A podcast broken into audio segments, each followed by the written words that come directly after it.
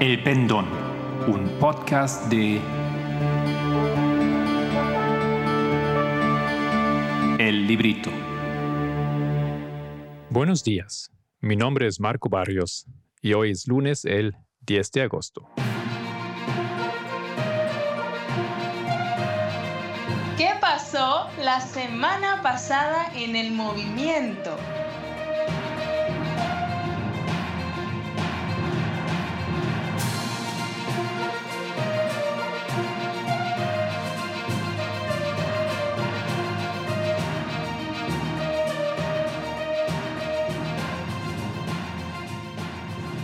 Después de compartir en el episodio 14 las presentaciones 1 y 2 de Blessing Kobani sobre Daniel 9, hoy quiero compartir con ustedes el resto, que serían las presentaciones número 3 y 4 de aquel seminario en Botswana la semana antepasada. Luego tendremos la presentación de Tess Lambert de la semana pasada que se llama Introducción a Israel Moderno se continuó este fin de semana, pero todavía no están dispuestos en YouTube. Ya hemos empezado a abordar esta presentación el sábado mediante los estudios por Zoom, pero recién habíamos llegado a cubrir la introducción.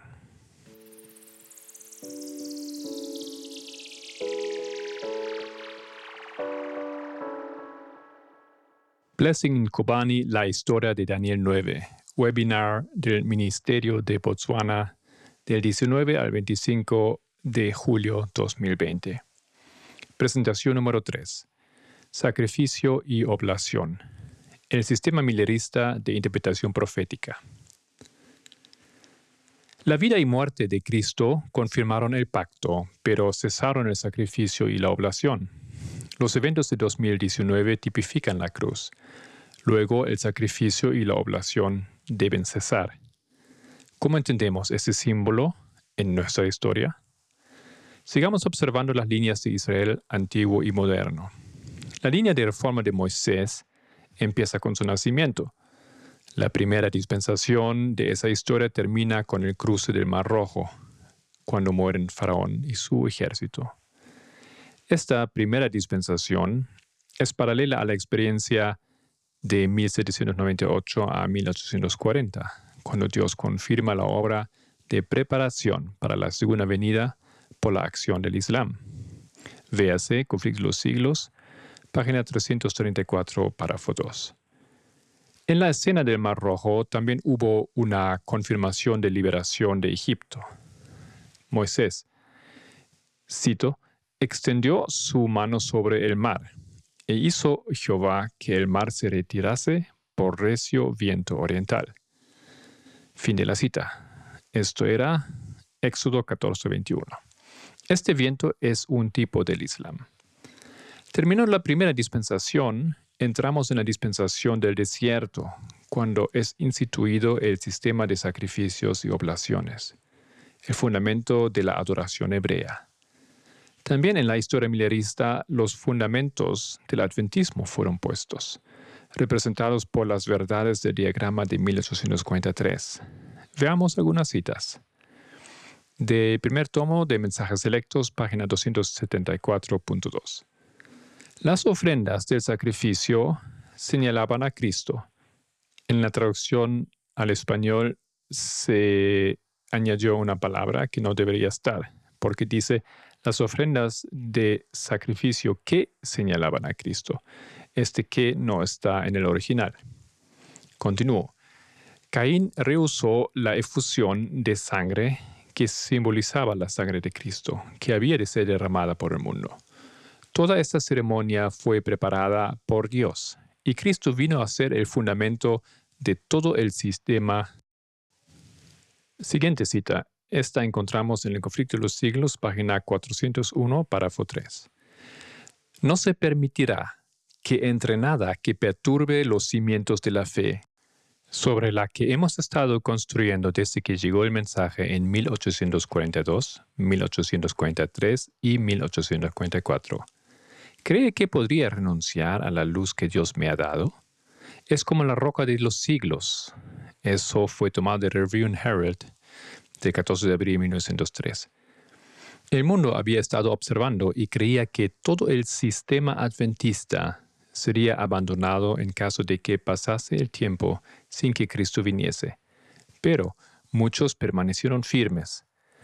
Los más hábiles de sus adversarios no habían logrado echar por tierra su sistema de interpretación profética. Fin de la cita. O sea, lo que era el sistema de sacrificio judío para el adventismo es su comprensión profética. Eso significa que el sistema de sacrificios y oblación que debería cesar en 2019 es el sistema de interpretación profética adventista. El entendimiento de la profecía millerista estaba basado en una visión del mundo del siglo XIX, lo que no funciona en el mundo de hoy. Esto explica por qué fue necesario un aumento de conocimiento en varios asuntos enseñados por ellos. Las dispensaciones cambiaron. En los días de Cristo, los judíos fueron decepcionados con el reino espiritual que Cristo vino a establecer. Iglesia y Estado separados, no a la teocracia, como en el tiempo de los jueces y los reyes. Véase Mateo 20, 25 28. Igualmente, el adventismo de hoy está a espera de un entendimiento literal del tercer mensaje angelical, traído por Elena White a fines del siglo XIX.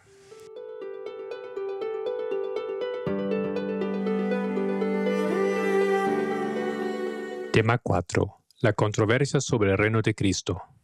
El mensaje del tercer ángel mal interpretado. Se enfatiza que los eventos del fin serán sobre una crisis que involucra el sábado y el domingo.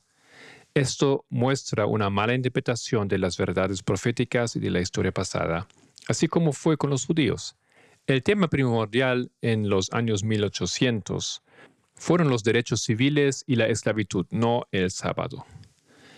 Elena White escribió que profesos cristianos que lloraban al leer las historias de los mártires infligían sobre humanos esclavizados sufrimientos y crueldad iguales a los operados por los papistas y paganos persecutores.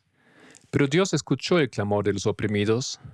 La ira de Dios, cita, no cesará antes de haber hecho beber a esta tierra de luz las heces de la copa de su ira, antes de que haya recompensado a Babilonia.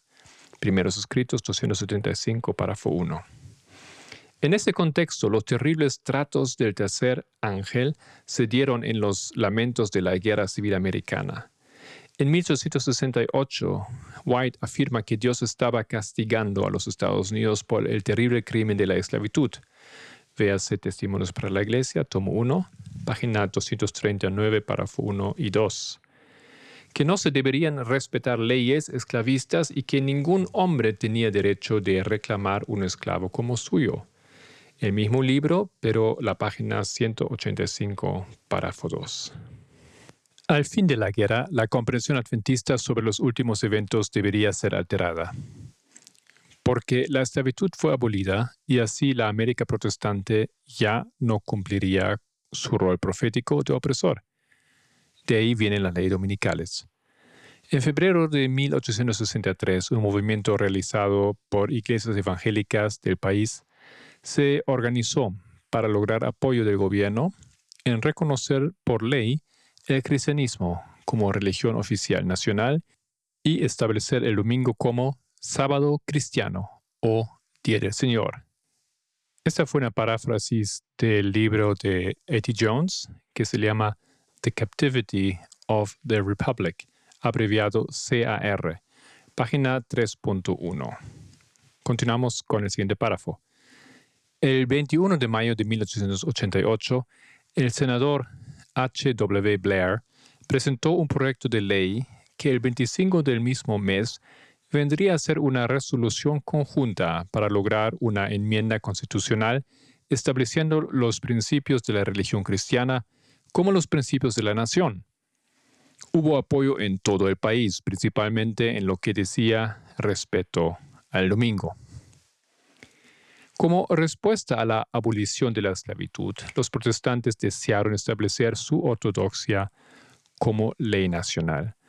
Esto porque el sistema esclavista se prolongó basado en una mala interpretación de la escritura.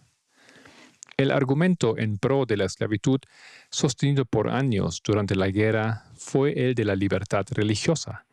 Creían que tener esclavos era su deber y necesitaban el Estado para asegurarlo, imponiendo sus dogmas como ley.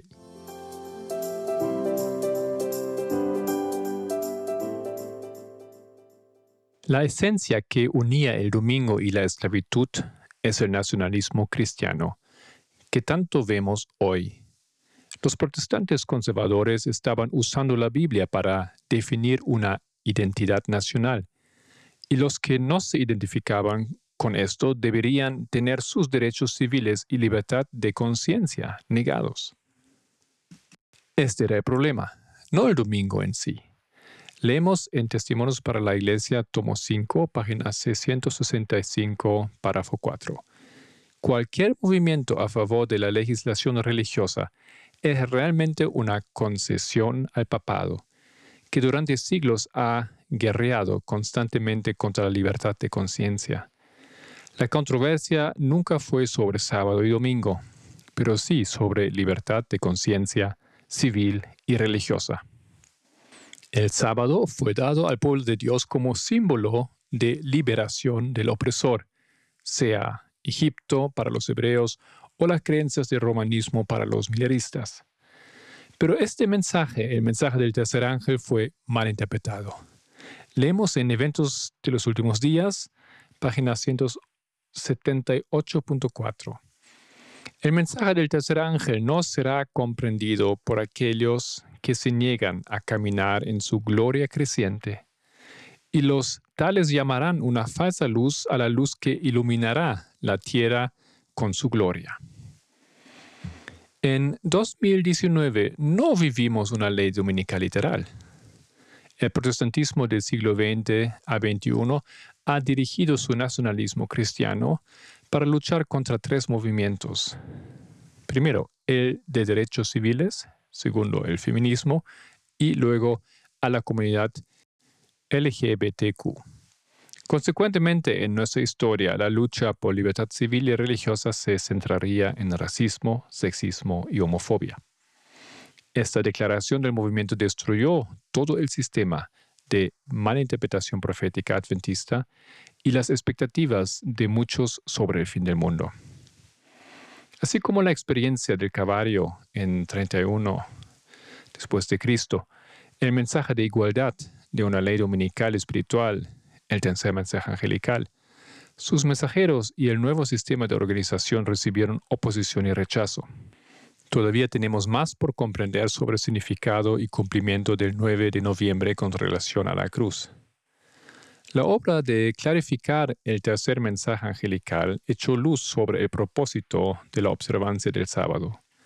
Jesús vino para magnificar la ley y engrandecerla, para liberar la ley de las tradiciones humanas. Véase Desierto la Gentes 176 párrafo 1. El sábado fue dado para beneficiar y proteger al hombre de la opresión, no para ser un medio de opresión por sus requerimientos pesados. Así, cuando aplicamos los principios de igualdad plena en oposición al racismo, sexismo y homofobia, cuando arreglamos comportamientos opresivos y problemas en nuestra casa, iglesia y sociedad, estamos guardando el sábado. Ese día no existe solamente para conmemorar la obra de la creación, sino la obra coronadora de Cristo, la humanidad. Y en el Edén no había desigualdad. Nuestra obra es amar a la humanidad y luchar por sus derechos de libertad civil y religiosa, por precepto y ejemplo, sea el costo que nos conlleve.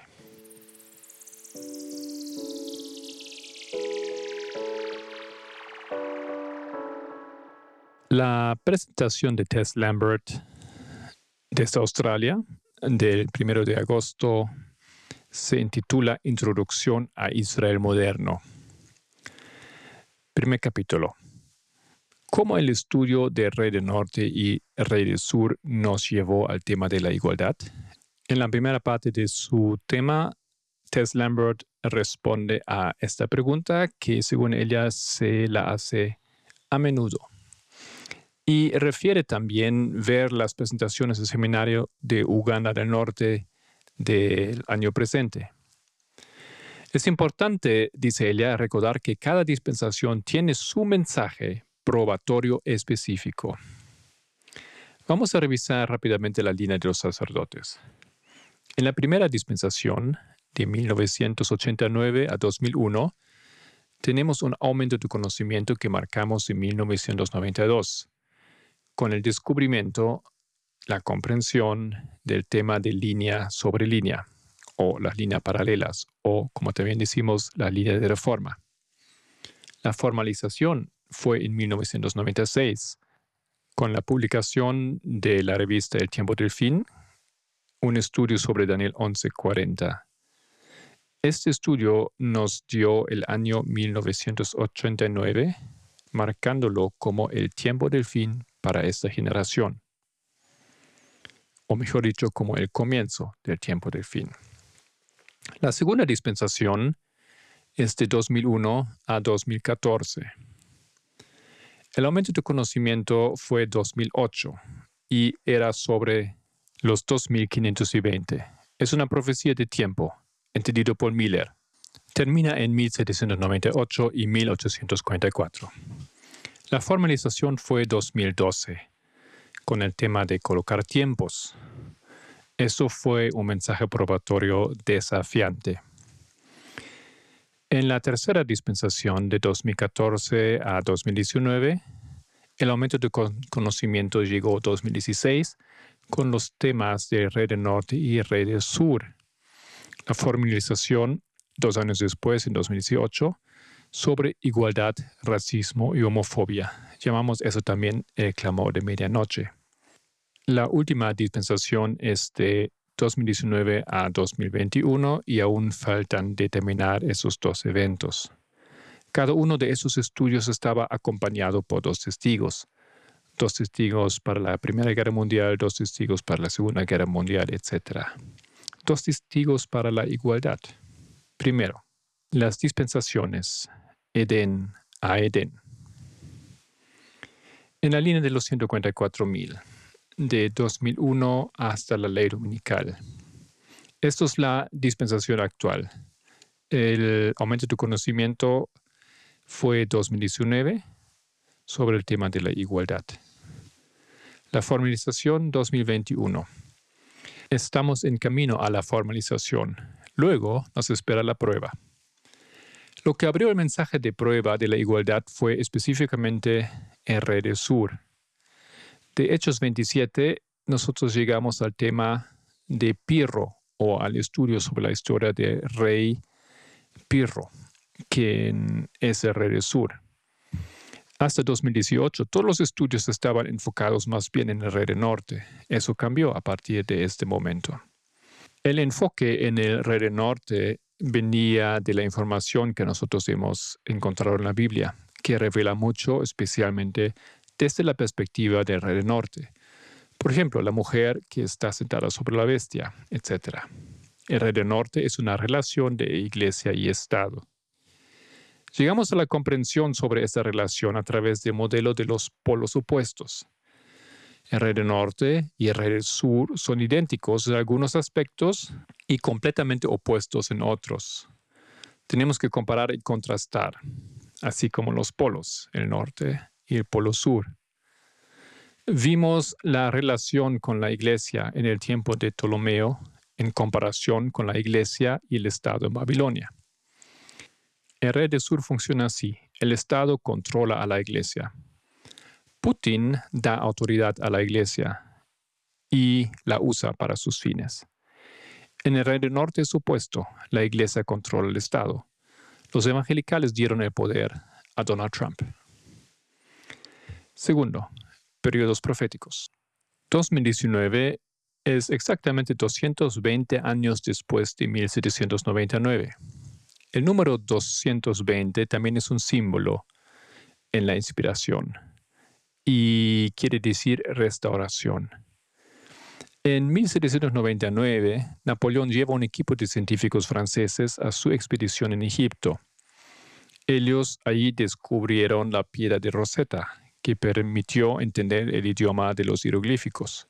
En otras palabras, ellos abren el idioma del antiguo Egipto, quien era el rey del sur. 220 años después, nosotros abrimos la naturaleza de Egipto moderno, el rey del sur, que hoy en día es Rusia. Gracias por estar con nosotros, el equipo del Pendón. Si quieres profundizar con alguno de los temas de este podcast, encuéntranos en www.librito.org.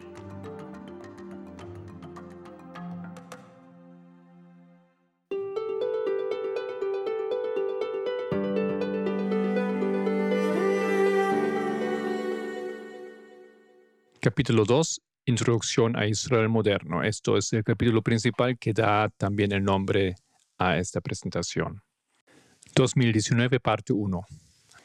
La cruz en la línea de Cristo es un símbolo de 2019, pero 2019 también es un símbolo de bautismo. Entonces podemos ver que antes de la cruz tenemos la experiencia de Getsemaní, que lleva la cruz, y después de la cruz podemos colocar también el desierto, la experiencia del desierto que vino después del bautismo.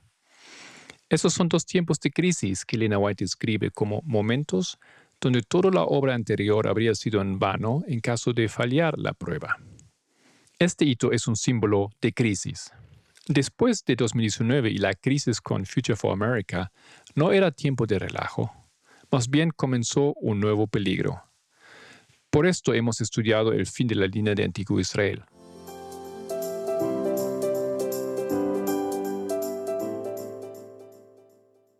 Las dispensaciones de la línea de los discípulos sería equivalente a la línea de los sacerdotes. La primera dispensación va de 4 a.C. a 27 después de Cristo. Esto es el bautismo. Y todo ese periodo podemos llamar el tiempo de Arar. El primer Arar llevó a cabo Juan el Bautista, quien representa el primer ángel. La segunda dispensación marcamos de 27 después de Cristo hasta la primera purificación del templo. Eso es el periodo de la lluvia temprana. Con Cristo llega el segundo ángel. El trabajo de Cristo era preparar maestros para enseñar a la iglesia. Este primer grupo es llamado primeramente por Juan el Bautista. Ellos tienen que comprender ahora que deben mover su alianza de Juan Bautista a Jesús. Jesús tiene que liderar con esos problemas de los discípulos. La tercera dispensación va desde la primera purificación del templo hasta el año 31 después de Cristo, o sea, la cruz. Ese periodo es, la fase de la lluvia tardía. La cruz comienza el tiempo de la tribulación para los discípulos. Era su cierre de tiempo de gracia. La cuarta dispensación ubicamos desde la cruz hasta Pentecostés. Este es el periodo de la cosecha. Después de Pentecostés, los discípulos vuelven con su mensaje a la iglesia. Se hace un segundo llamado al antiguo Israel. Luego viene otro grupo.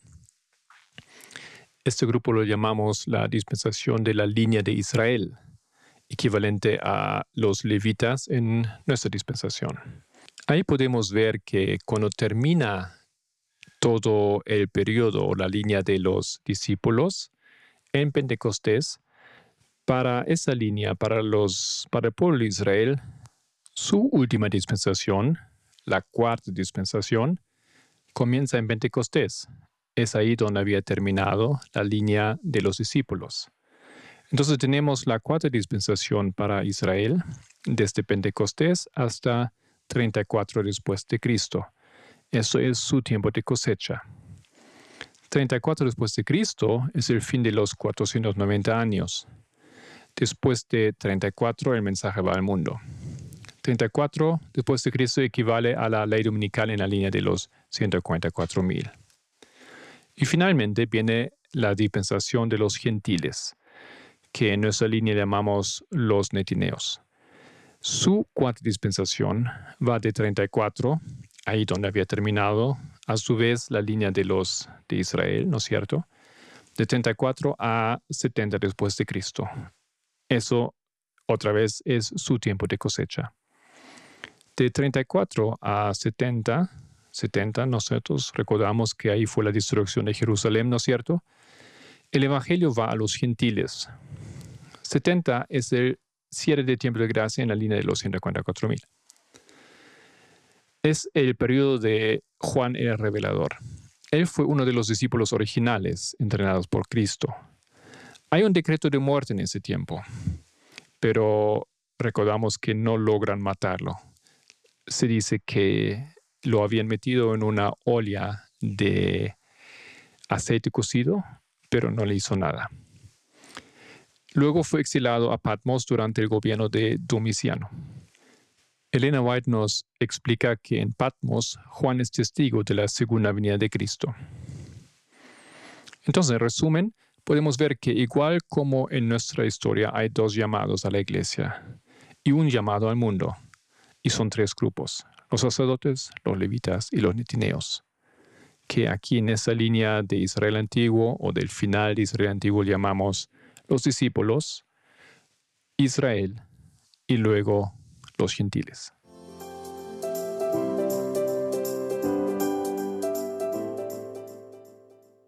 ...2019, parte 2. Antes de la cruz habíamos dicho está Getsemaní. Después de la cruz está el desierto. Nosotros vamos en nuestra experiencia de mal a peor. Experimentamos zarandeos con los temas del conservadurismo social primero, al fin de la dispensación anterior, y un liberalismo moral al comienzo de la actual dispensación. Son dos grandes pruebas para el movimiento y me imagino que cada uno de ustedes ha tenido contacto con personas o con grupos que están siendo zarandeados y zarandean a otros por sus puntos de vista en estas áreas. Hasta ahora nuestro enfoque ha estado sobre las líneas omega de Israel antiguo y moderno. Pero desde los estudios en Australia 2020, si recuerdo bien, a partir de mayo, se está investigando más la historia alfa de Israel moderno, la historia que lidera a y alrededor de 1798. El comienzo del adventismo nos explica el fin del adventismo. No hay que olvidar la diferencia entre historias de éxito y de falla. ¿Qué es una historia de falla? Es una historia donde debería haber acontecido algo que no sucedió. En la historia de los adventistas significa Cristo tendría que haber venido a la tierra en su historia, pero no pudo venir.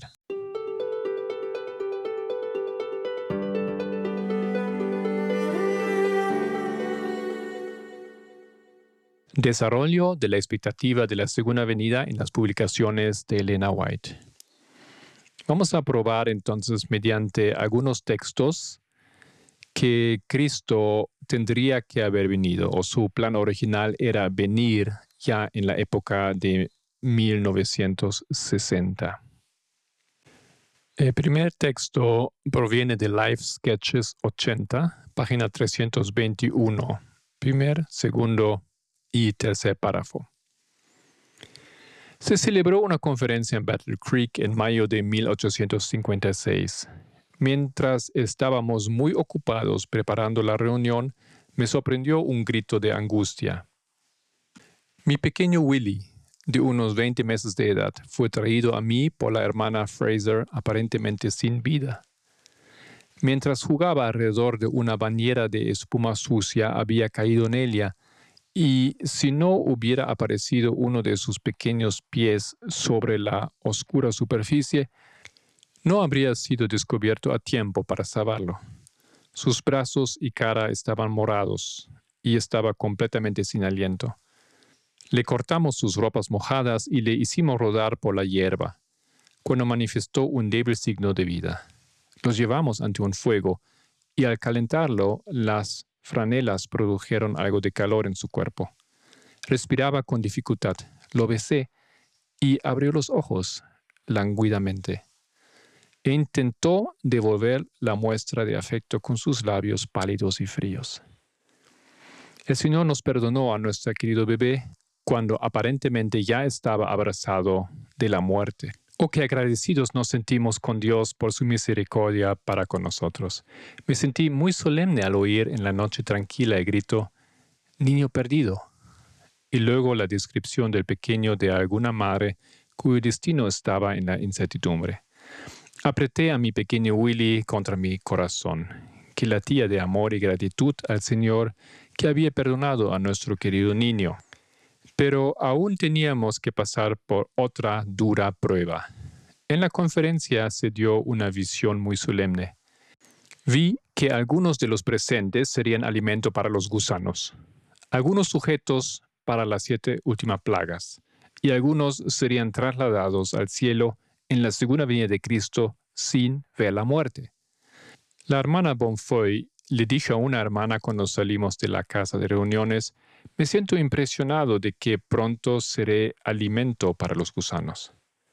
La conferencia se cerró el lunes. El jueves, la hermana B se sentó a la mesa con nosotros aparentemente bien. Luego fue a la oficina como de costumbre para ayudar a enviar la revista. En unas dos horas me mandó llamar. Se había puesto muy enferma de repente. Mi salud había sido muy pobre, pero me apresuré a ayudar a Clara que estaba sufriendo. En pocas horas parecía estar mejor. Comentamos. Esa experiencia de Elena White fue en 1856, como dice al inicio del párrafo. Cristo iba a retornar en los años 1860. Esa fecha puede ser marcada por los 2520. En mayo de 1856, dos años antes de la publicación de Dones Espirituales, um, en inglés sería Spiritual Gifts, Elena White está en una conferencia en Battle Creek. Ella ve que algunos estarían vivos en la segunda venida y durante las siete postreras plagas. En otras palabras, estos dos eventos iban a acontecer durante la vida de esa generación de 1856.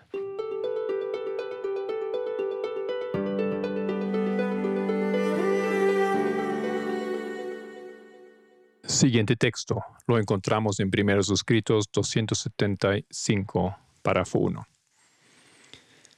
Esos profesos cristianos leen lo referente a los sufrimientos de los mártires y les corren lágrimas por las mejillas.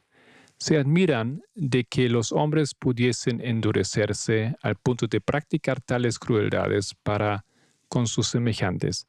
Sin embargo, los que piensan y hablan así siguen al mismo tiempo manteniendo seres humanos en la esclavitud. Y no es esto todo. Tronchan sus vínculos naturales y oprimen cruelmente a sus semejantes pueden infligir las torturas más inhumanas con la misma implacable crueldad que manifestaron los papistas y los paganos hacia los que seguían a Cristo. Dijo el ángel, en el día en que se ejecute el juicio de Dios, la suerte de los paganos y de los papistas será más tolerable que la de estos hombres. Los clamores de los oprimidos han llegado hasta el cielo y los ángeles se quedan asombrados frente a los indecibles y agonizantes sufrimientos que el hombre, formado a la imagen de su Hacedor, inflige a sus semejantes. Dijo el ángel, los nombres de los opresores están escritos con sangre, cruzados por azotes e inundados por las ardientes lágrimas de agonía que han derramado los dolientes. La ira de Dios no cesará antes de haber hecho beber a esta tierra de la luz las heces de la copa de su ira, antes de que haya recompensado Babilonia al doble. Dadle a Elia como os ha dado, y pagadle el doble según sus obras. En el cáliz en que Elia preparó bebida, preparadle a Elia el doble. Ese texto que encontramos en primeros escritos originalmente eh, aparece en Dones Espirituales, que fue publicado en 1858. Elena White publica esto para preparar a las personas para la venida inminente, o sea, durante sus vidas. Dones Espirituales es publicado en 58 y fue diseñado para la generación de los 1860. O sea, la advertencia tiene que venir un poquito antes, obviamente. Que Cristo iba a retornar en esa generación llega a ser evidente también en la estructura del contenido y los capítulos de este libro.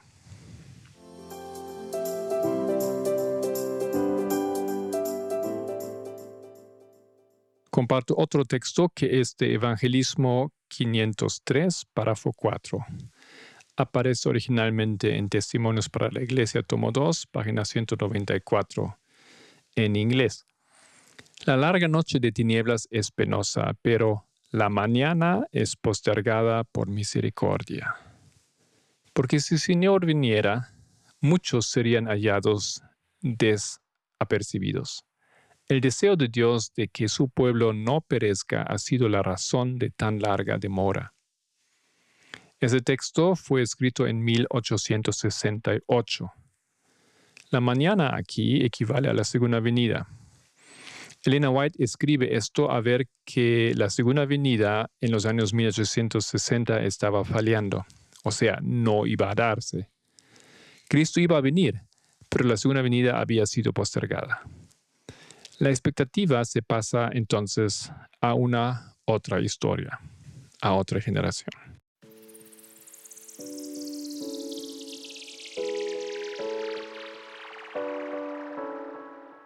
Nuestro cuarto texto se encuentra en Conflicto de los Siglos, página 560, segundo párrafo.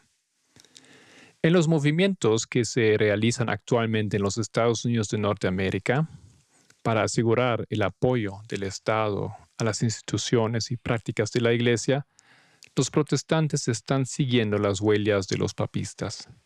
Más aún, están abriendo la puerta para que el papado recobre en la América protestante la supremacía que perdió en el viejo mundo.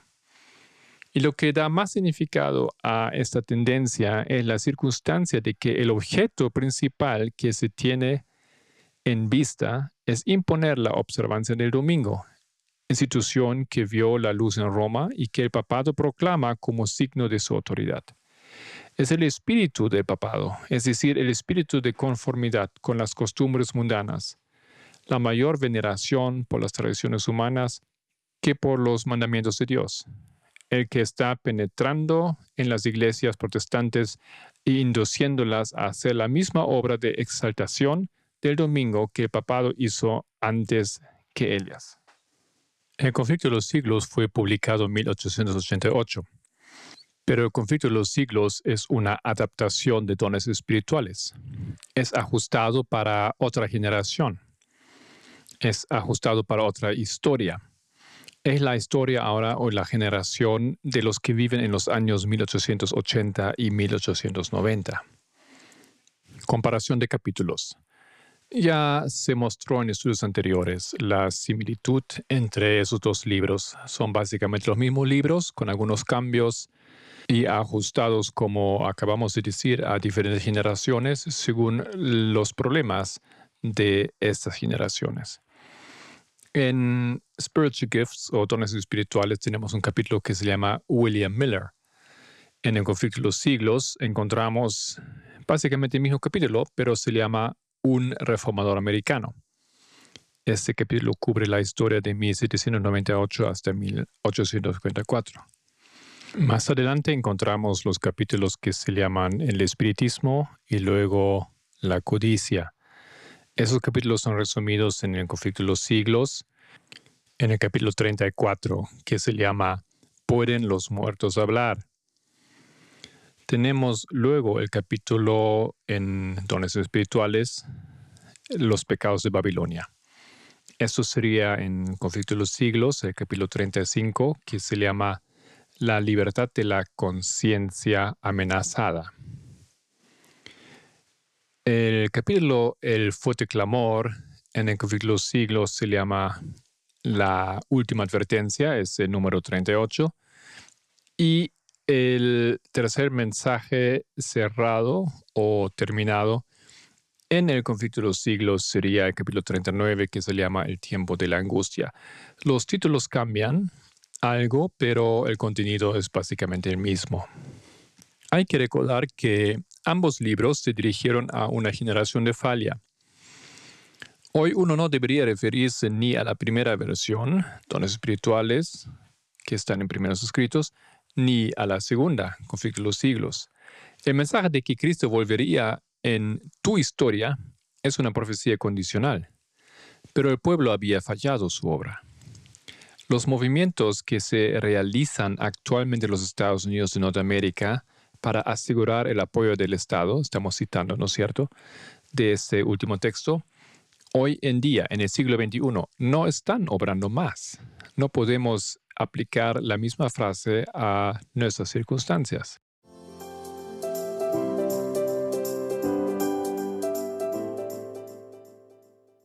Y el último texto que queremos leer aquí en este estudio proviene de Evangelismo 503, párrafos 5 y 6. Son dos párrafos que son unidos en este libro, pero que originalmente provienen de diferentes fuentes. Dice así, si el propósito de Dios de dar al mundo el mensaje de misericordia hubiese sido llevado a cabo por su pueblo, Cristo habría venido ya a la tierra y los santos habrían recibido su bienvenida en la ciudad de Dios. Sé que si el pueblo de Dios se hubiera mantenido en una relación viviente con Él, si hubiera obedecido su palabra, estaría hoy en la Canaán celestial.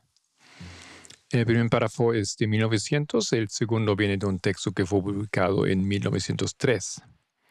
Bueno, ya hablamos aquí de completamente otro periodo. Esos son 45 años después del texto de nuestra primera cita.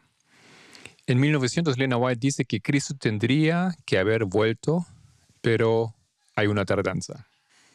Comparación. Toma el plan de la historia de uno, dones espirituales, dos, conflicto de los siglos, para entender tres, nuestra historia de los 144.000. Uno más dos son tres. Esto es que nosotros también llamamos la triple aplicación de profecía. Por ese motivo no tenemos una aplicación detallada del tercer ay en Apocalipsis. El primer ay más el segundo ay explican lo que vendría a ser el tercer ay.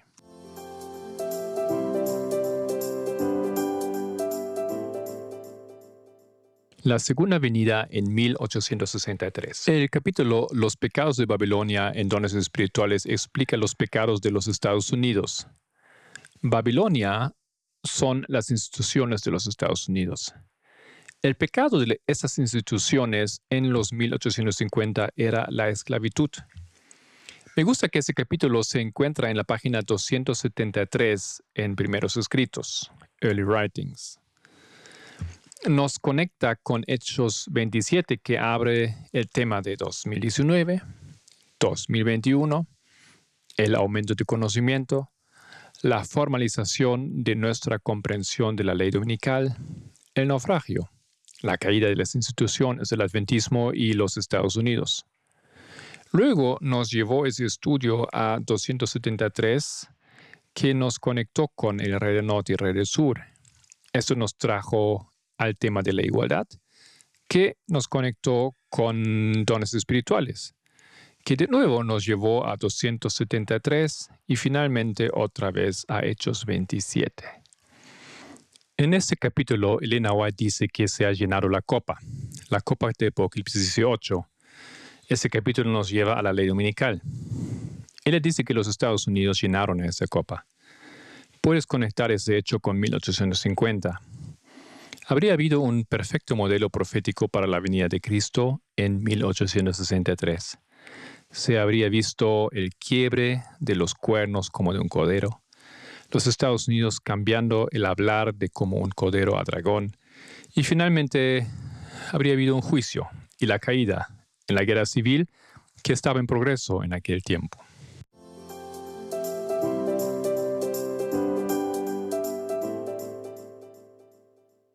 Resumen de la historia del protestantismo en los Estados Unidos. Hemos tenido una mirada general del protestantismo desde el primer gran despertar al segundo y la historia de 1798 que ocurrió durante este segundo gran despertar. Lo que habíamos discutido fue lo siguiente. Eh, y me refiero aquí a las presentaciones anteriores a esta. En 1798, dos ramas del protestantismo llegan a ser evidentes por medio de las elecciones en el país. Un grupo que estaba dispuesto a cambiar algunos de sus antiguas creencias. Otro grupo fundamentalista, especialmente atado al calvinismo, sin intenciones de cambiar cosa alguna. Por eso, conservadores. La rama conservadora fue liderada particularmente por Jedediah Morse. Él apoyó la reelección John Adams. La rama liberal, mientras tanto, apoyó a Thomas Jefferson, el quien dijo que hay un muro de separación entre iglesia y Estado. Los conservadores introdujeron en 1798 las historias de conspiración al discurso político americano, particularmente la idea de los Illuminati de Bavaria operando en un deep state o estado profundo americano. El modelo protestante conservador ha estado usando historias de conspiración. Está opuesto al globalismo, es fuertemente nacionalista y cree en un estado profundo y sectas satánicas. Esas ideas han sido absorbidas por el adventismo. Hemos comparado y contrastado Israel moderno con Israel antiguo.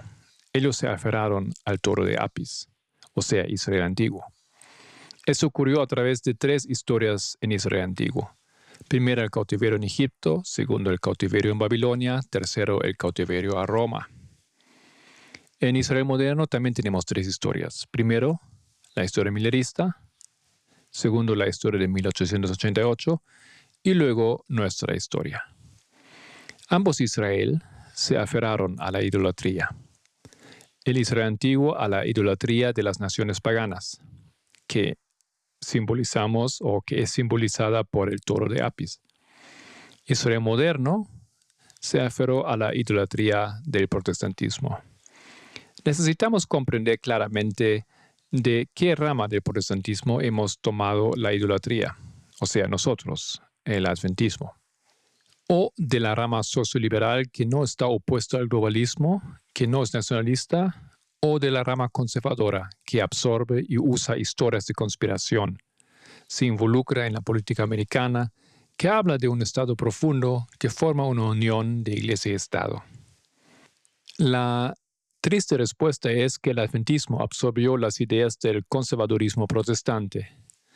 Ahí también tenemos que mencionar a Mary Stuart Relfe de los años 1960 y 70. Esas ideas que el adventismo adoptó de esa rama del protestantismo se exhibieron ante todo en ese tipo de presentaciones como las hace Walter Waite.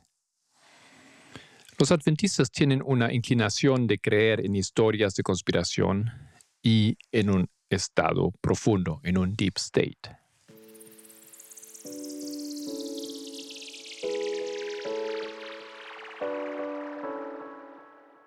Las pruebas de tornasol. Hemos hablado de 1798, 1850, 1888, 1919, los 1960, 2016, sin querer um, hacer muy específico aquí con las fechas. Y ha habido una prueba de tornasol en el protestantismo en cada de esas fechas, revelando de qué rama eres partidario y qué dividió los protestantes en dos grupos. Empezamos con 1844. Una de las primeras pruebas en los 1840-1850 era la esclavitud. Esto produjo cismas particularmente entre 1843 y 45 en las tres grandes denominaciones protestantes. La división fue muy visible y literal. Hoy es lo mismo, aunque no es tan visible, pero hay que recordar que no todos los protestantes apoyaron la esclavitud. ¿Qué aconteció en 1888? No hemos investigado las dos ramas en el protestantismo en referencia a las leyes azules sobre el domingo como un día que se debería proteger mediante la ley. Entonces Tess Lambert nos da una tarea para la casa. ¿Cuál es la opinión de las dos ramas en respecto a las leyes azules o sea, la rama liberal, socioliberal en el protestantismo y la rama conservadora. 1919 es el tiempo post la Primera Guerra Mundial. La información de la Liga de las Naciones dividió el protestantismo. Un lado apoyó a la Liga de las Naciones, globalismo, y el otro lado apoyó a las ideas del nacionalismo. En ese tiempo también hay cambio de nombres. Los evangelicales surgen como un nuevo nombre. No querían ser asociados con los protestantes de Adolf Hitler. La idolatría en el adventismo no viene de la rama del globalismo, viene de la rama del nacionalismo. En los 1960 la prueba de tornasol era el asunto del movimiento de los derechos civiles y en 2016 el asunto divisorio era la candidatura de Donald Trump.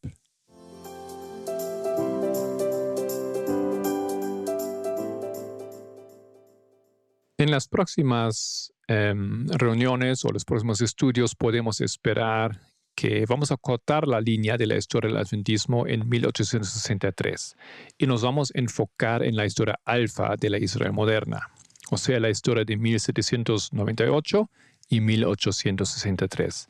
Y vamos a dejar a un lado la historia de 63 en adelante, o sea, que incluye nuestra historia. Veremos la dinámica interna de esa historia veremos también los eventos externos de este periodo. Y voy a terminar con un resumen.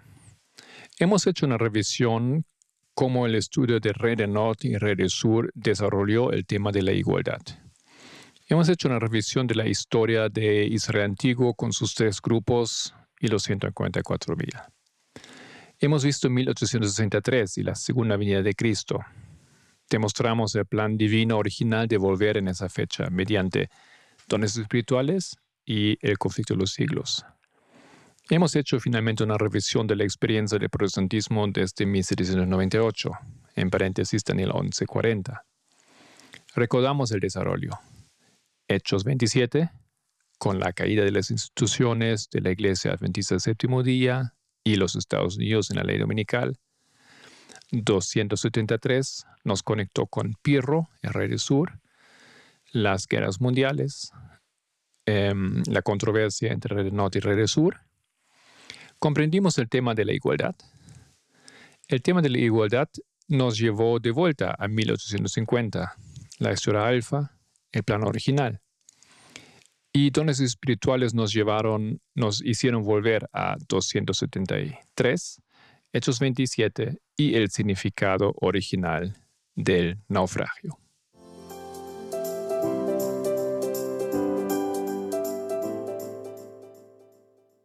Termino mi sección con algunas noticias del movimiento. Quiero hacer una pequeña revisión del programa Semana de Estudios por Zoom en la semana pasada. El lunes habíamos estudiado con Solange el Camino a Cristo, donde habíamos llegado hasta la página 27, primer párrafo. Miércoles, Micaela nos invitó a continuar su tema, que se llama Alimento a Tiempo, lámparas encendidas. O sea, esto fue la parte 2. Jueves, también una continuación del tema que Marilyn había comenzado la semana pasada, el nacionalismo. Viernes vimos con Carolina el tema del conservadurismo. Y el sábado teníamos, después de mucho tiempo, a Andrés de Uruguay. Él compartió un estudio que él hizo sobre el varón de Dolores. Yo mismo he continuado eh, hacer un resumen de las pruebas para el grupo de los sacerdotes de nuestra generación. O sea, las pruebas de 1989 hasta 2014 y luego en la segunda presentación hemos tocado las pruebas hasta 21. Esto fue una introducción al tema de Tess Lambert que aquí arriba había resumido de una manera más amplia, de introducción a Israel moderno. Finalizó Solange con un estudio sobre el Tratado de Trípoli. No tengo más noticias que compartir, salvo que finalmente tenemos nuestra computadora de vuelta. Había estado un tiempo en cuarentena y ahora podemos continuar a subir los videos que por un tiempo ustedes no han visto subidos a nuestra página YouTube.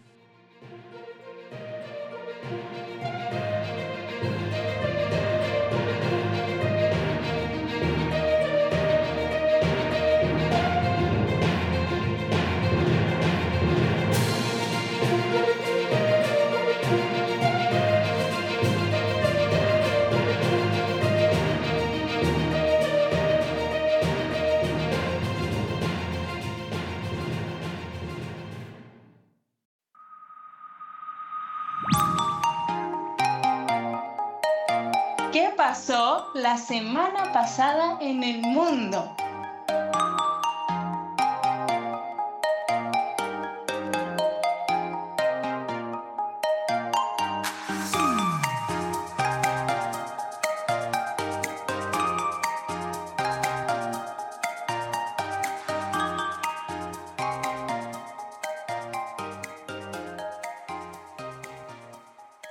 Sean todos bienvenidos una vez más a esta nueva edición donde estaremos hablando de las noticias más importantes de la semana. Siendo que esta semana realmente el evento más hablado y, y el de mayor repercusión y al cual le daremos eh, principal atención esta vez es la explosión eh, terrible que aconteció eh, la semana pasada en el Líbano. Y comenzaremos pues con este titular que dice el Líbano, en el Líbano, una fuerte explosión en el puerto de Beirut deja al menos 135 muertos y más de 4.000 heridos. Entendiendo que esto fue publicado el 5 de agosto, la tasa de muertos es mayor hoy. Una fuerte explosión sacudió este martes el puerto de Beirut y dejó al menos 135 muertos, más de 4.000 heridos, además de daños generalizados en toda la ciudad. Las autoridades del Líbano apuntan que la magnitud de lo sucedido puede ser puede deberse a la explosión de una gran cantidad de fertilizante depositado durante seis años en un almacén en el puerto. Varias autoridades eh, portuarias están en arresto domiciliario mientras se realiza la investigación, informa el gobierno del Líbano este miércoles. El presidente del país, eh, Michel Aoun, escribió en Twitter que era inaceptable que hubiera 2.750 toneladas de nitrato de amonio almacenados de forma insegura. Un siguiente titular, pero del 9 de agosto, dice, explosión en Beirut, el debate sobre quiénes son los responsables del manejo negligente del nitrato de amonio en medio de las protestas contra las autoridades.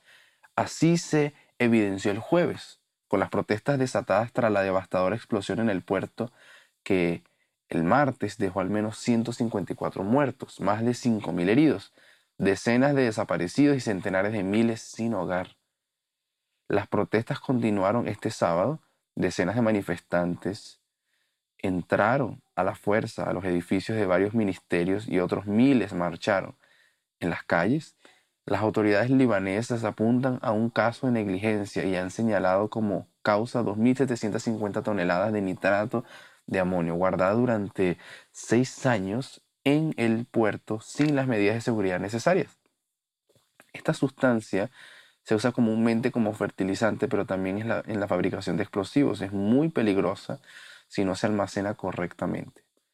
Recientemente se conoció que las 2.750 toneladas de nitrato de amonio llegaron al puerto de Beirut a través del buque de carga MV Rossus en 2013 arrendado por un ciudadano ruso. La nave transportaba la carga desde Georgia hasta Mozambique, pero en el camino sufrió problemas técnicos y llegó de emergencia a Beirut. Allí, las autoridades libanesas retuvieron al barco por no pagar las tasas portuarias correspondientes y confiscaron la mercancía. Esta fue llevada a un contenedor del puerto, donde permaneció descuidada durante seis años hasta que finalmente explotó el 4 de agosto. Por su parte, eh, en relación a la explosión, este siguiente titular nos habla sobre eh, Macron promete ayuda al Líbano y visita el puerto de Beirut. El presidente francés Emmanuel Macron prometió a su llegada al Líbano ayuda logística, médica y de investigación ante antes de visitar junto a su homólogo libanés Michel Aoun el puerto de Beirut, donde el martes se produjo una fuerte explosión que ha causado 137 muertos y más de 5.000 heridos. Y Macron dijo, mi mensaje es un mensaje de hermandad, amor y amistad para eh, el Líbano por parte de Francia y buscamos asegurar la ayuda internacional para el pueblo libanés, declaró Macron a la prensa en el aeropuerto donde fue recibido por el presidente libanés.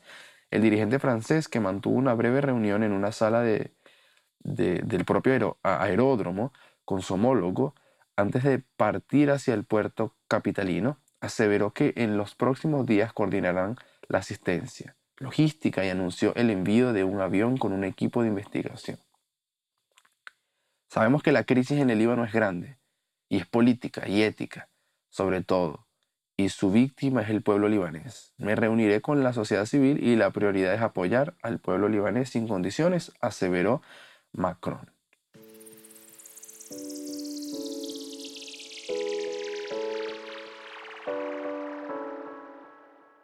Luego, alejándonos un poco del tema de lo sucedido en Beirut, tenemos la otra noticia que nos habla sobre eh, Mohammed bin Salman y la acusación contra el príncipe heredero de Arabia Saudita de haber planeado el asesinato en Canadá de un disidente. El príncipe heredero de Arabia Saudita, Mohammed bin Salman, ha sido acusado de enviar un escuadrón a Canadá para matar a Saad al-Habri, un exfuncionario de inteligencia saudita.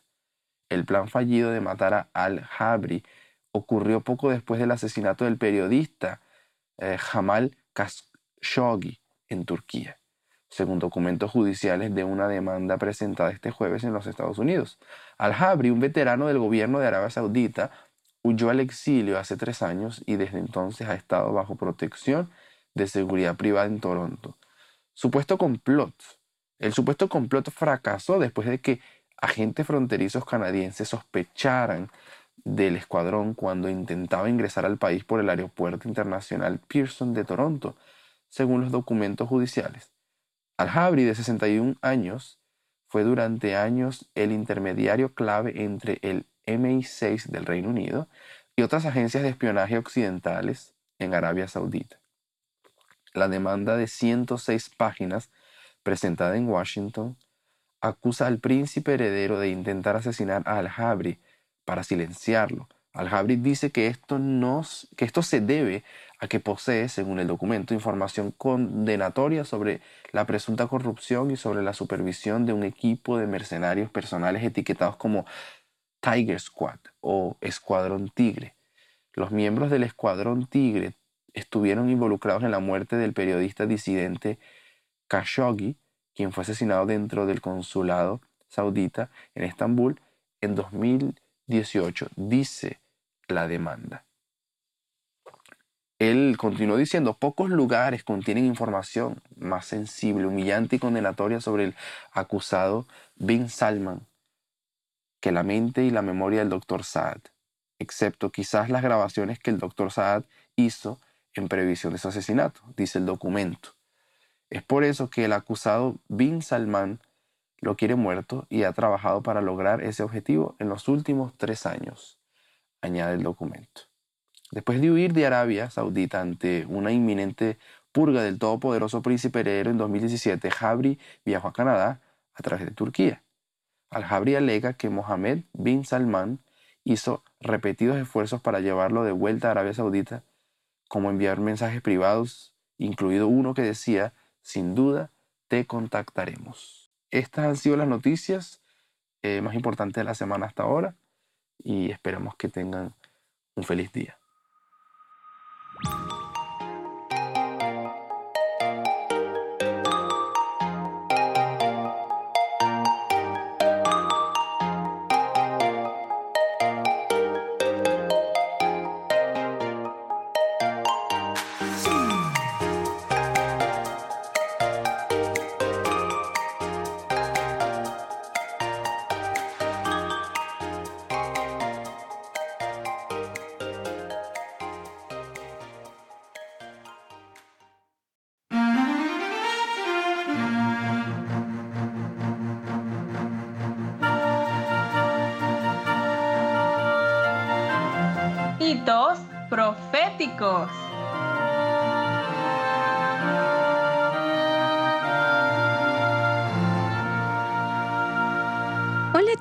Amigos y hermanos oyentes, gracia y paz de nuestro Padre y de nuestro Señor Jesucristo. Mi nombre es Solange Araúz y les doy la bienvenida una vez más a nuestro segmento de hitos proféticos.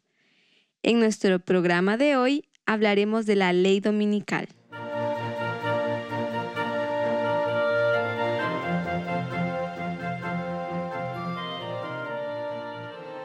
La ley dominical es el eje de la profecía adventista. Pensamos en textos como este. El sábado será la gran piedra de toque de la lealtad, pues es el punto especialmente controvertido. Cuando esta piedra de toque le sea aplicada finalmente a los hombres, entonces se trazará la línea de demarcación entre los que sirven a Dios y los que no le sirven.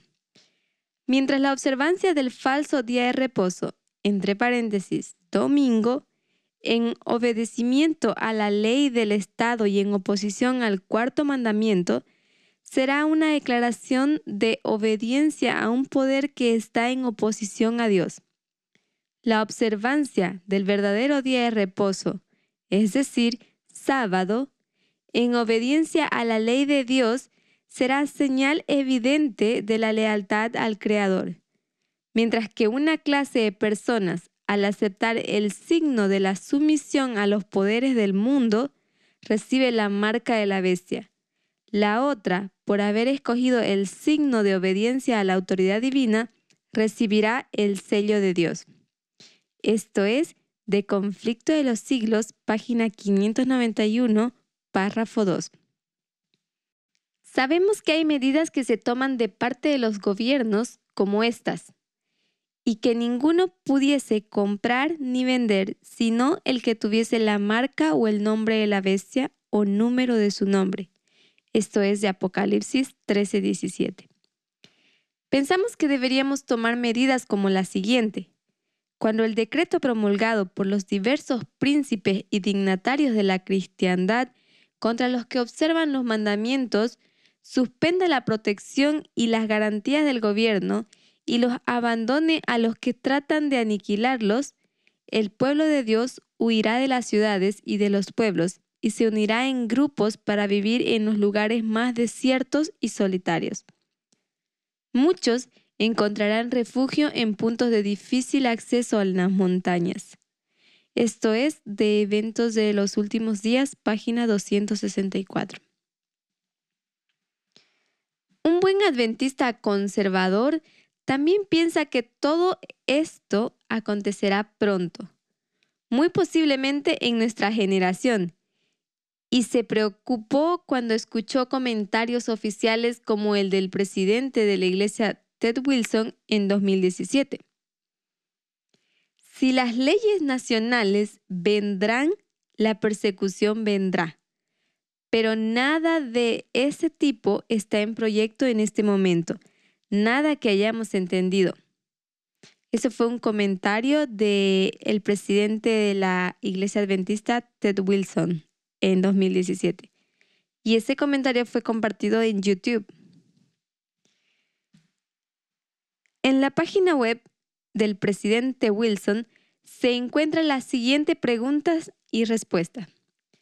Edward pregunta, muchos de nosotros hemos recibido un mensaje que pretende ser noticia de última hora para todos los adventistas del séptimo día, diciendo que el Papa está instando al presidente de los Estados Unidos, Donald Trump, a aprobar la ley dominical nacional este mes, y que el pastor Ted Wilson está apelando a todos los adventistas a orar por siete días en preparación. ¿Es esto cierto? El presidente Ted Wilson responde, Edward, gracias por tu pregunta. No, esto no es cierto. Es un ejemplo de noticias falsas adventistas. Pero el buen adventista conservador está cauteloso en un estado de alerta. ¿Será que podemos confiar en los líderes? Vemos noticias como esta entrevista con el líder de un ministerio independiente adventista que fue a Washington cuando el Papa Francisco vino de visita en 2017. Daniel dice, ¿tú viste al Papa entrando al Senado y lo que averiguaste es que ellos están básicamente preparando el terreno para una ley dominical? Y el Señor responde, correcto, pero manipulando todo esto de una manera, porque ¿quién quiere que el mundo esté lleno de contaminación? ¿No es verdad? Nadie quiere contaminación. Nadie quiere que nuestras fuentes y ríos estén contaminados ni nada por el estilo. Entonces, lo que ellos están tratando de hacer bajo el manto de ser defensores del medio ambiente es decir, oye, necesitamos que todos ayuden a reconstruir la sociedad, necesitamos curar la tierra y todo este tipo de cosas. Y la mejor manera en que todos podemos cooperar es teniendo un día sabático verde. Si usted ha estado escuchando presentaciones en este movimiento, entonces habrá escuchado todo el tiempo que también nosotros hablamos de la ley dominical. Pero seguramente se ha dado cuenta que hablamos de muchas leyes dominicales, para los sacerdotes, los levitas, para el mundo y la ley dominical para los 144 mil. Momento, hay más. Muchas más leyes dominicales en el tiempo de Cristo para los discípulos, para el pueblo de Israel, para los gentiles, para los mileristas, etcétera, etcétera. Algo parece diferente en nuestro concepto de la ley dominical. Y sí, lo es.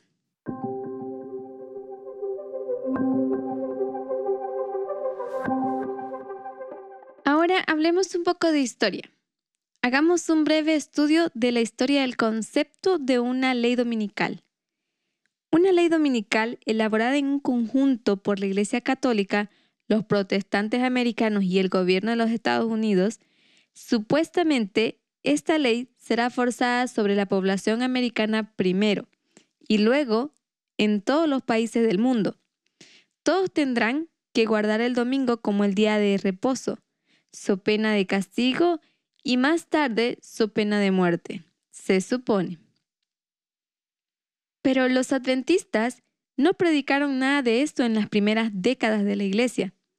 De hecho, no saben nada de una ley dominical hasta que Elena White elabora el concepto en su libro El conflicto de los siglos. Este libro se publica en 1888, justo cuando en el Congreso de los Estados Unidos se presenta Blair Bill. El 6 de abril de 1886, el Comité del Senado de Educación y Trabajo, el senador Blair, presidente, dio una audiencia a los amigos del domingo. Abrió el debate leyendo un documento en el que se exponía las razones que les llevaron a pedir una ley dominical. Citado de E.J. Wagoners, BSRB 3.2. Ha habido similares proyectos desde el comienzo de la historia de los Estados Unidos. Hay leyes que se han guardado para no ser ejecutados. The Blue Laws o leyes azules. Elena White estaba consciente de que pronto vendría este proyecto de ley y estaba advirtiendo a las personas de esta generación semejante proyecto. Sin duda alguna, hubiera sido un gran paso entre los eventos finales previos a la segunda venida de Jesucristo. Pero Cristo no vino en aquel entonces, y tampoco la iniciativa de Blair Bill se convirtió en una ley, gracias a la intervención de un hombre llamado A.T. Jones ante el Senado americano.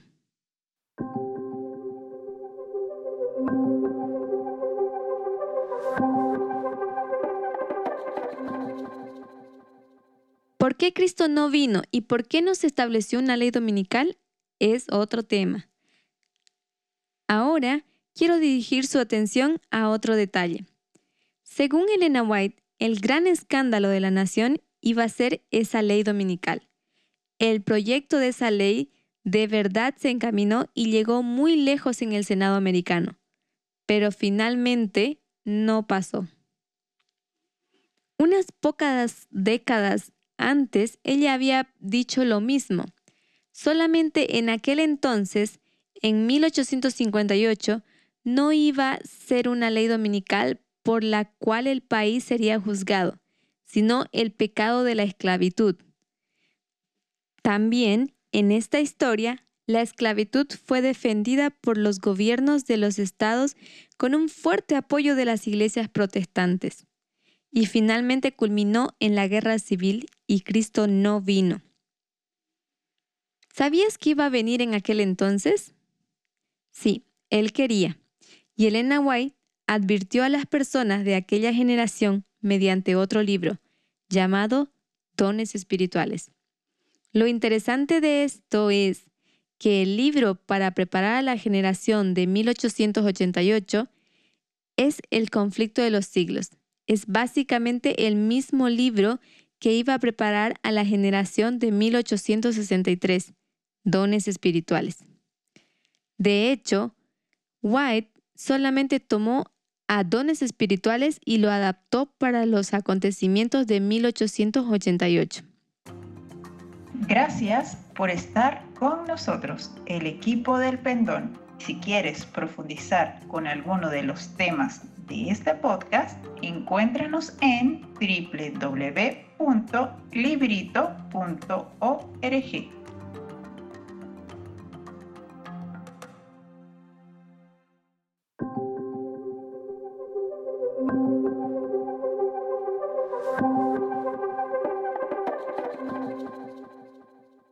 Déjenme resumir.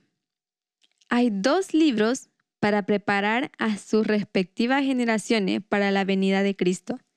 El primero describe la esclavitud como el pecado de la nación que culminó en el castigo de la guerra civil. El segundo describe la ley dominical como el pecado de la nación que iba a culminar en un castigo. En ambos casos, Cristo no vino. Pero la profeta escribió el porqué.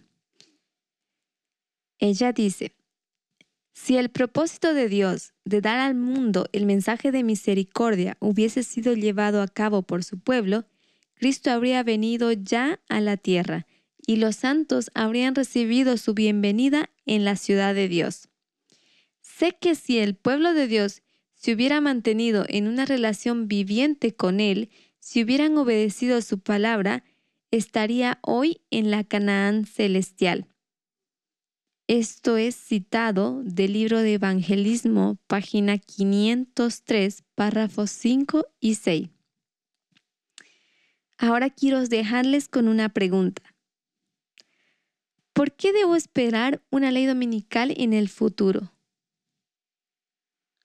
Continuaremos investigando este tema en el siguiente podcast. Que tengan una feliz semana y que Dios los bendiga.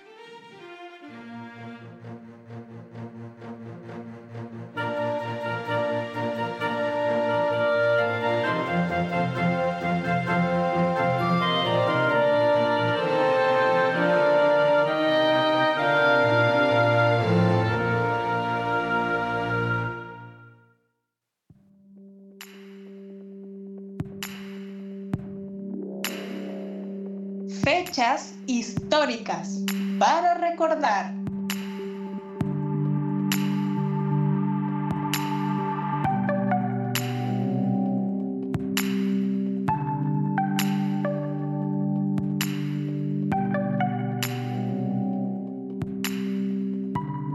Hola a todos nuestros amigos y hermanos que nos visitan el día de hoy. Un saludo fraternal de parte del equipo del Pendón.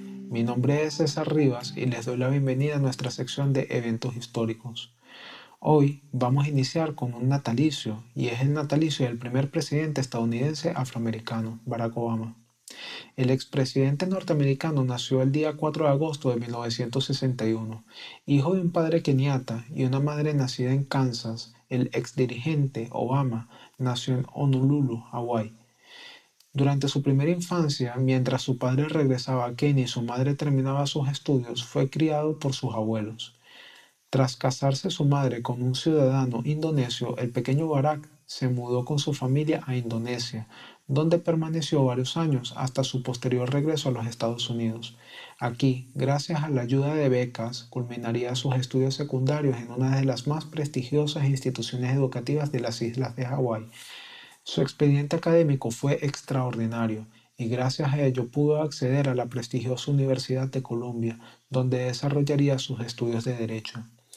Durante sus años universitarios, Barack Obama se mudó a Chicago, donde llevó a cabo una importante labor social con grupos religiosos, ayudando a reorganizar comunidades que habían sido destruidas a raíz del cierre de varias fábricas del sector metalúrgico.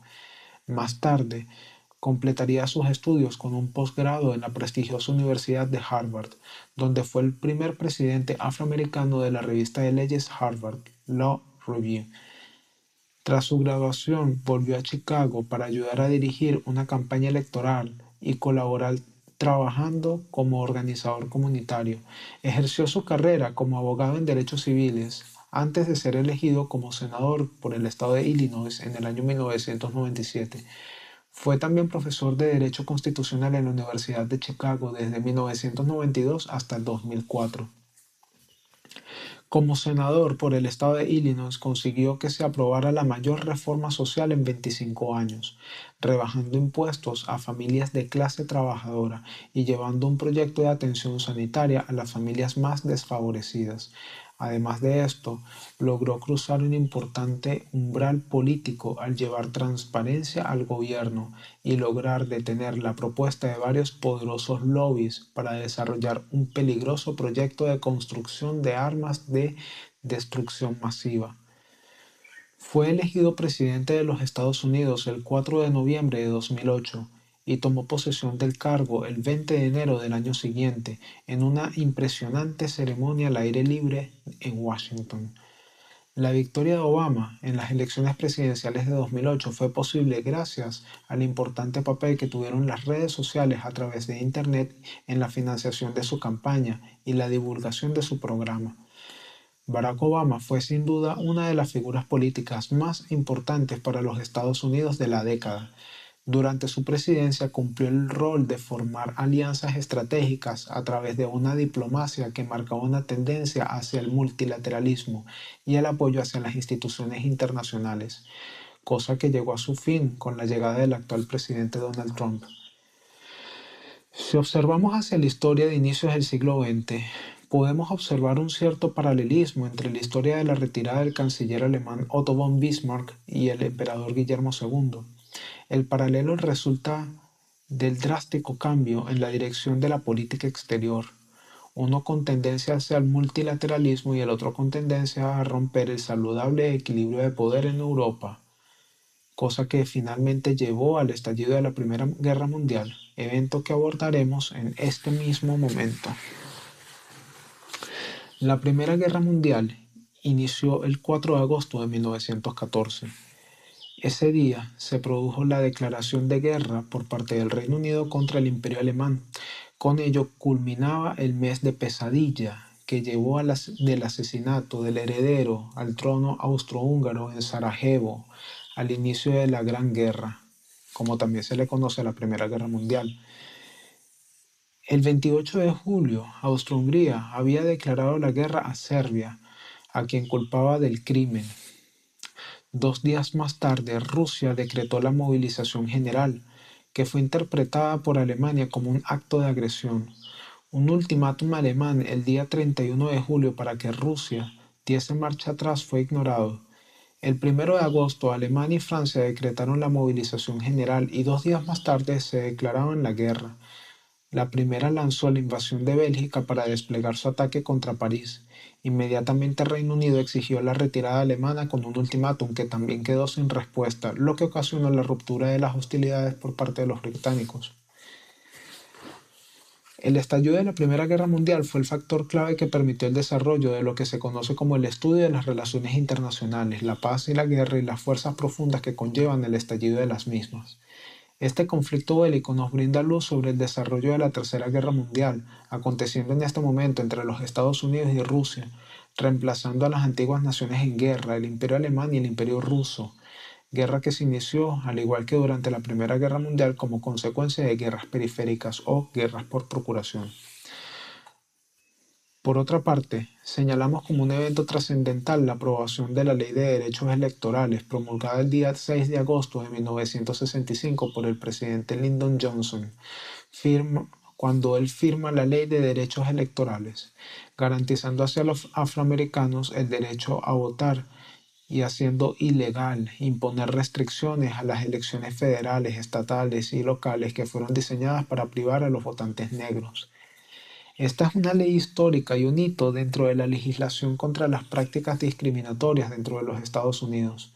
Dicha ley fue aprobada por el presidente Johnson un año después de que aprobase la Ley de Derechos Civiles en el año 1964. Podemos observar claramente una aproximación hacia el ideal de los derechos naturales según la doctrina jurídica. Bien, eh, eso es todo por la edición del día de hoy. Una feliz semana a todos y nos veremos entonces en una próxima edición. Chao.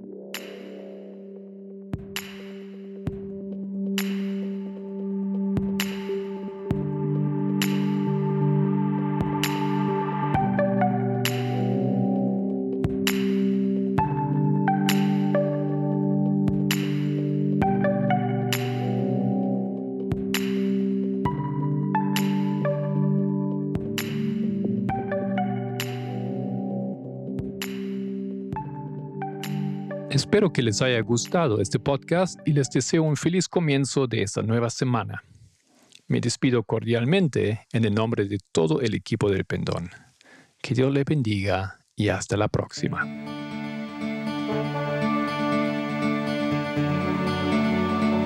El Pendón, un podcast de El Librito.